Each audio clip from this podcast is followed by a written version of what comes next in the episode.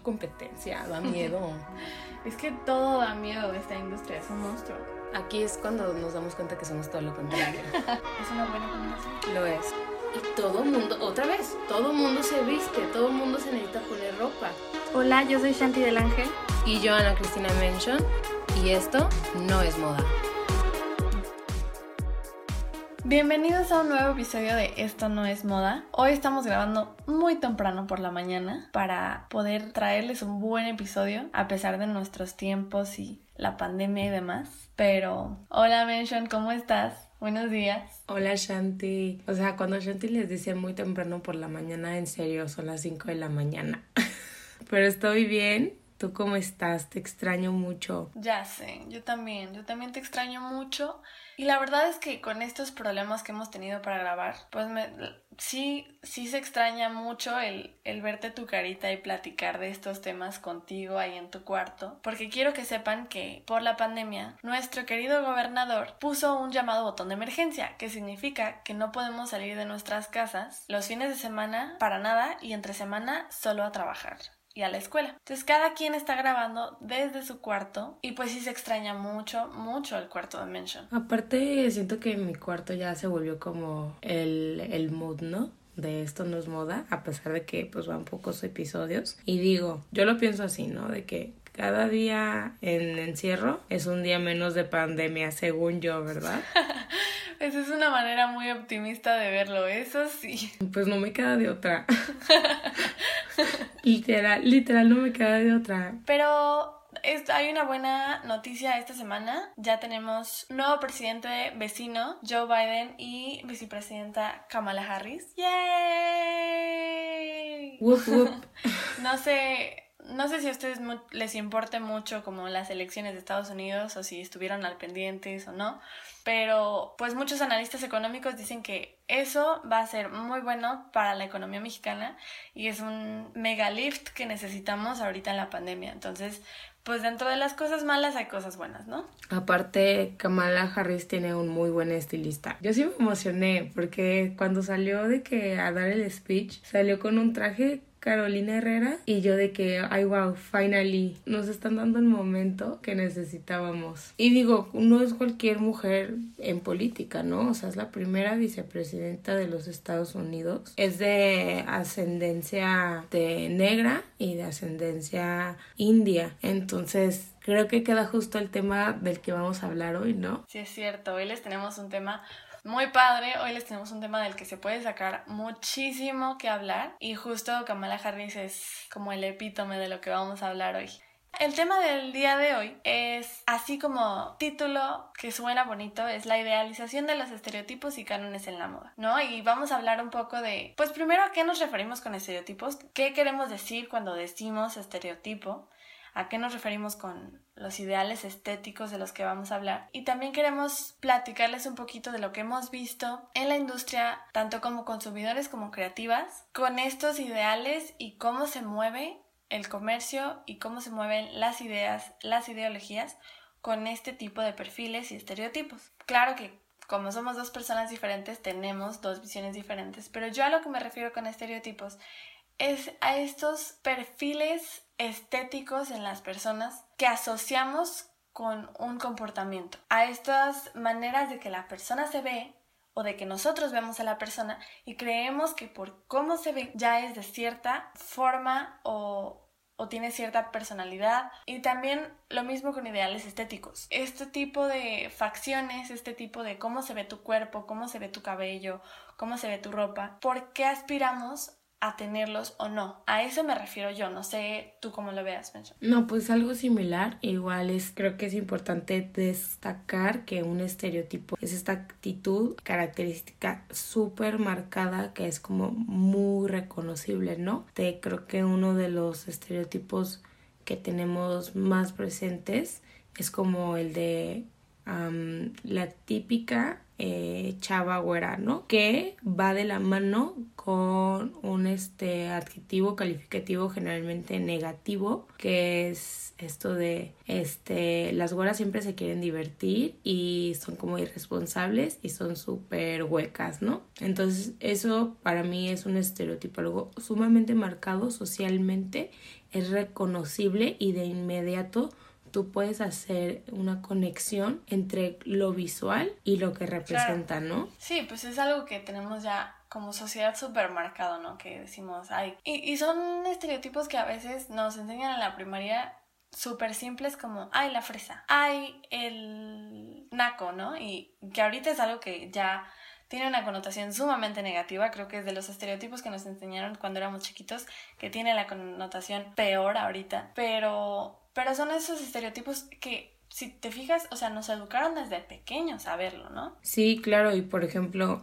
ahorita lo que decías de la, de la palabra, por ejemplo, naco, eh, te pones a estudiar de dónde viene y entiendes por qué no, no se debe de decir, ¿no?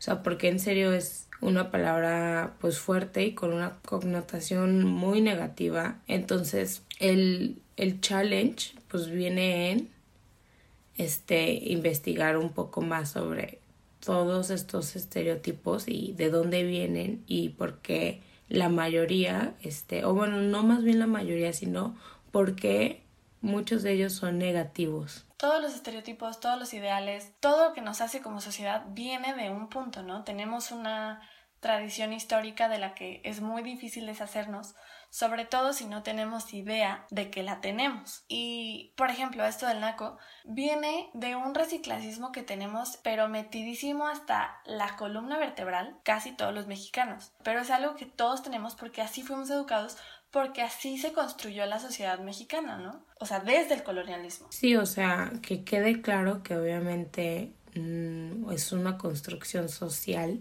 que lleva cientos de años, ¿no? Eh, estando siendo parte de nuestra cultura y de nuestro día a día. Y no fue hasta que varias personas pues empezaron a darse cuenta de que estaba mal que uno empieza a, decir si es cierto o sea necesitas caer en cuenta de alguna manera. Es necesario revisar cuáles son nuestras conductas cuáles son este nuestras palabras cuáles son esas cosas que ya tenemos tan establecidas que es difícil desafanarnos de ellas, sin embargo, es necesario. Es entender que desde un principio fuimos colonizados por hombres blancos y entonces tenemos esta idea de que lo blanco es mejor y de que lo blanco tiene más dinero, pero porque así se construyó la sociedad. Y no es, no es de construir para enojarnos de nuestra historia, ¿no? Es entender que es historia y que si bien va a seguir siendo parte de nosotros como construcción, no tiene por qué seguir afectando nuestra visión de quiénes somos, de forma negativa. Sí, claro, y como dices ahorita, ¿no? De que nos conquistaron hombres blancos y no lo estamos diciendo con una connotación negativa,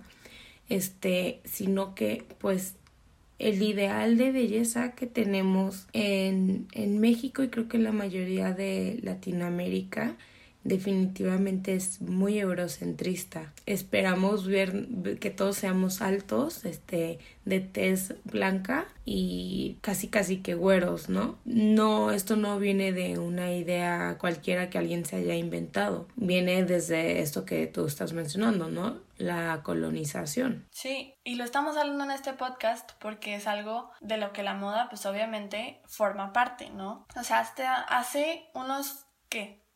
Cuatro o cinco años, no, menos, cuatro o tres años. La moda seguía buscando gente con este tipo de perfiles para todos sus anuncios. Y entonces veíamos a tiendas de lujo, marcas de lujo, usando gente alta, delgada, blanca, de cabello largo, con ojos claros. Y era el perfil que todos veíamos como, ay, es que eso es esa es la persona que tiene este tipo de vida, ¿no? O sea, si, si yo quiero tener este tipo de vida, me tengo que ver así. Y es algo muy arraigado en nuestra cultura. No es, no es como en Estados Unidos que tengamos un racismo de que creemos que la gente de color es, es menor raza, sino asociamos este color, asociamos este tipo de cuerpo con una persona que no tiene tanto dinero, con una persona que no tiene tanta educación, con una persona que no es tan talentosa que no es tan inteligente simplemente porque así se nos educó y es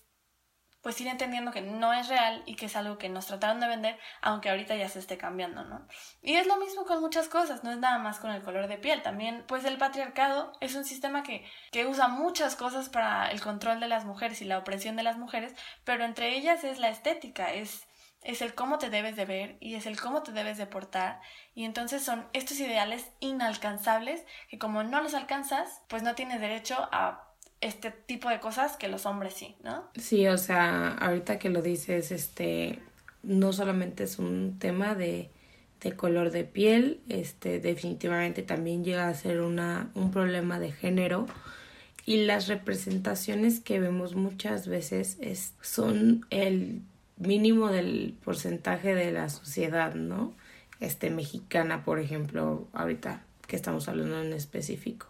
La gente que tú ves en, en Televisa, este, que creo que es así como ha sido una de las representaciones más importantes a nivel este nacional e incluso mundial. Y por ejemplo, casi toda la gente que vemos ahí es alta, blanca, este, bonita en cuanto a los estándares que se han dictado, ¿no? Y esa es la representación que tenemos y es muy claro el, el rol que juega cada una de las personas ahí, ¿no?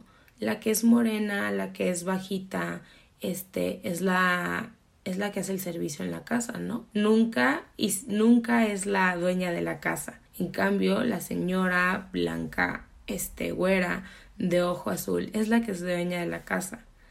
Yo me acuerdo que había una novela, pero se trataba sobre cómo la chava que trabajaba en servicio doméstico se enamora del dueño, ¿no? Pero obviamente ves a la chava y es blanca, de cabello negro, ojotes y alta, ¿no? Incluso en un personaje que está generalmente estereotipado, lo cambian para que se adapte a las necesidades estéticas de, de tu público que lo está viendo, ¿no? Em, pero la mayoría de gente que ve estas novelas no cabe en este estereotipo de alto blanco, porque la media en México no es así, así de sencillo, ¿no? O sea, no porque, ay, tú sí, yo no. O sea, la media en México te dice cosas distintas. Y, y también está, ahorita que dices de las, de las novelas y de, de quién es la señora de la casa y quién no y así, pues también en esto juegan muchísimo los roles de género y los roles específicamente de las mujeres en la sociedad, ¿no? Porque si te fijas, la mujer que es decidida y la mujer que sabe lo que quiere y que, que hace lo que sea para conseguirlo, es normalmente la villana. Es Ajá, es la villana de la novela. Y es toda la gente la ve así como, no, es que es malísima y es que es pésima persona y es muy egoísta. Y, pues no, o sea, lo que está buscando es su futuro. Y si una mujer es abnegada y, da todo por sus hijos y da todo por su marido, entonces es la buena, es la buenita de la historia. Entonces son estereotipos súper poderosos, son ideales súper poderosos que nos llegan tanto por la moda, por la televisión, por nuestro entorno y nuestro contexto, que nos van formando. Sí, por ejemplo, ahí este lo vemos en novelas, que neta yo creo que, o sea, el mayor, la, la programación con mayor rating la tuvo, en, eh, creo que a nivel nacional, la ha tenido una novela este, que fue Betty la Fea. O sea, es, es importante, los medios de comunicación en serio, este, dan mucho, o sea, medios de comunicación impresos, televisivos, de radio, o sea, son súper importantes. Y el encontrar a alguien que tú veas una pantalla de televisión, incluso un anuncio, y este estereotipo en el que tú no cabes, lo ves tan representado y tan constante que creo que llegamos a una situación en donde se nos olvida cómo nos vemos nosotros. Pues mira, con esto de Betty la Fea también sale otra cosa que nos alimenta como estas ideas o inseguridades que Betty la Fea, pues la premisa del programa era que Betty no empezó a triunfar hasta que le cambiaron la imagen. O sea, que ella era muy buena en su trabajo, el, el jefe ya se había enamorado de ella, pero pues era fea, entonces no, no podía hacer más. Y en el momento en el que le cambiaron la imagen, ah, entonces ya, si ya no tienes uniceja y si ya te peinas bonito y si ya te vistes bien, entonces ya tienes éxito y entonces ya la gente te quiere. Justo el otro día estaba hablando con esto, de sobre esto con mi hermana y me dice, es que el ser bonita, el ser alta, te representa lamentablemente como una persona más completa. Entonces, creo que a nivel industria de la moda tiene un factor que no sé si todas las industrias tienen lo que mostramos como industria de moda es una cosa y lo que hay en serio detrás es todo el intelecto sin importarnos cómo se ve esta persona. Que veamos antes las aptitudes, habilidades, personalidad de alguien, pero estamos condicionados a primero fijarnos en cómo se ve la persona y en, en, qué ideas nos da el cómo se ve la persona, ¿no? Y esto está amplificado por también una industria capitalista de la moda que monetiza a través de nuestras inseguridades. O sea, es hacernos creer que, que yo necesito la faja fulanita para verme como la actriz de reality show más famosa del mundo. Y que yo necesito las inyecciones de labios para verme como Bella Hadid. Sí, o sea que generalmente es un producto construido en un quirófano o en un o en un programa de computación, ¿no? Que puede ser Photoshop. Y no quiere decir necesariamente que sea malo, porque pues cada quien que haga con su cuerpo lo que quiera. Pero sí que a mí lo que me molesta de eso es que no sean honestas honestos en decir lo que se han hecho porque entonces las personas que las ven observan una cosa que no es real y creen que ellos tienen un problema porque no son así, cuando la realidad es que no son así porque no se han modificado. Y, y como tú dices, ¿no? No tiene nada de malo. Cada quien que, que se sienta libre de hacerse lo que quiera, pero con esta libertad viene cierta responsabilidad. Entonces, no es que uno tenga que dar cuentas, pero pues obviamente no creo que sea justo que uno llegue a su casa prende la computadora y, y, todas las personas que están ahí son extremadamente bellísimas, este, son, la mayoría son blancas, este, por ejemplo, en cuanto a las modelos, todas son altas. La verdad, o sea, muchas de estas cosas no tienen otro sentido más que para comunicar de manera muy especial, si lo quieres ver así, pero para comunicar un producto que después te van a vender. Me acordaba de una vez que me dijiste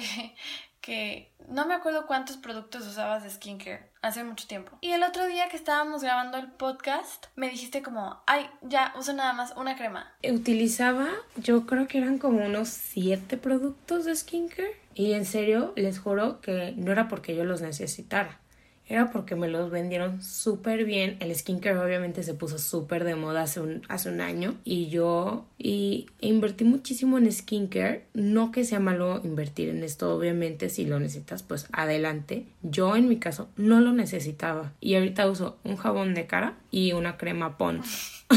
Es que, y volvemos a lo mismo, o sea, son cosas que no necesitamos, pero nos dicen que si nos sale un puntito rojo, entonces te tienes que comprar 80 cremas porque entonces ese puntito rojo significa que algo te va a pasar en la cara.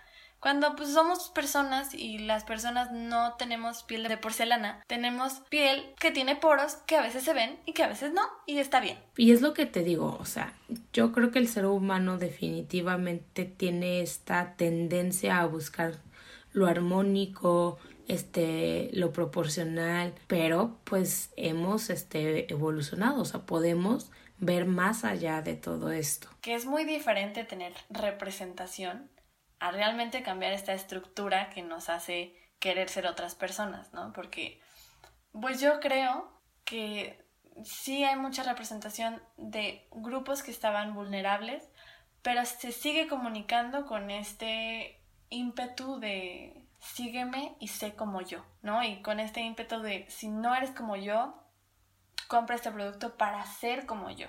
En los 90 era modelos delgadísimas que se desmayaban de la desnutrición y ahorita es el curving, ¿no? Y, y es como la nueva moda del cuerpo. Se van poniendo de moda ciertos tipos de cuerpos, ciertos tipos de cara, pero no cambiamos esta estructura que, que nos hace querer ser otras personas y que nos hace sentir que, que nosotros no somos lo suficientemente buenos como para estar en ese lugar, ¿no? Y si hay mucha más representación, pero ¿con qué propósito? es importante tener esta representación, pero es importante no caer en esto que es la cultura de la cancelación. O sea, no podemos cancelar a la, a la alta güera y flaca porque estuvo, o sea, mucho tiempo representada, ¿no? De que como tú ya tuviste toda esa representación, te la vamos a quitar por completo. O sea, creo que mucha gente cae en eso y no creo que sea lo, lo más correcto. No, o sea, el, el, incluir a más personas y el tema de la inclusión es, es abrir espacios para todas las personas. Y sí es quitarle un poco de espacios de representación a las que siempre lo habían tenido para que tengan ese espacio otras personas, pero no es quitárselo por completo, porque entonces también hay gente que se ve como ellas, que toda la vida han sido representadas, pero que si nacen ahorita que ya las borraron, entonces ¿a quién van a ver? Hubo esta, esta, esta pasarela de Jacquemus, que también, si no lo conocen, Google en su trabajo, fue una pasarela este, que trataba de generar inclusión entre las y este, las modelos, ¿no? Y después él publicó una foto del backstage de pues quién llevó a cabo la producción y en su mayoría, no en su mayoría, todos eran blancos. ¿Cómo es posible que nos estás vendiendo esto cuando detrás hay esto otro, no?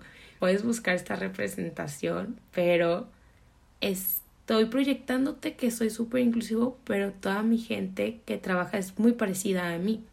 Y, y no es que se le quiten trabajos a alguien que, que, que sea apto para incluir a alguien que no es tan apto, sino que qué podemos hacer, qué es la oportunidad que podemos abrir para incluir a esta gente que, que no nada más necesita una representación visual, sino que realmente se nos esté incluyendo, ¿no? Y no hacerlo como un caso de caridad, así como, ay, pues es que tenemos que incluir a la gente que no es blanca o tenemos que incluir a la gente que no es delgada.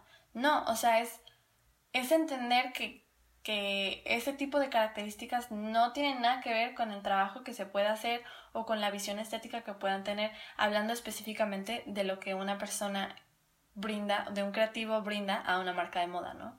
No tiene nada que ver su color de piel, su tipo de cuerpo, color de cabello, absolutamente nada que ver con el talento que puede brindar a la construcción de una marca. No es, ay, tenemos que incluir gente diferente porque si no nos van a decir cosa. Es, quiero un equipo creativo de calidad y lo voy a buscar sin importar cómo se vea, sin buscar gente que se parezca físicamente a mí.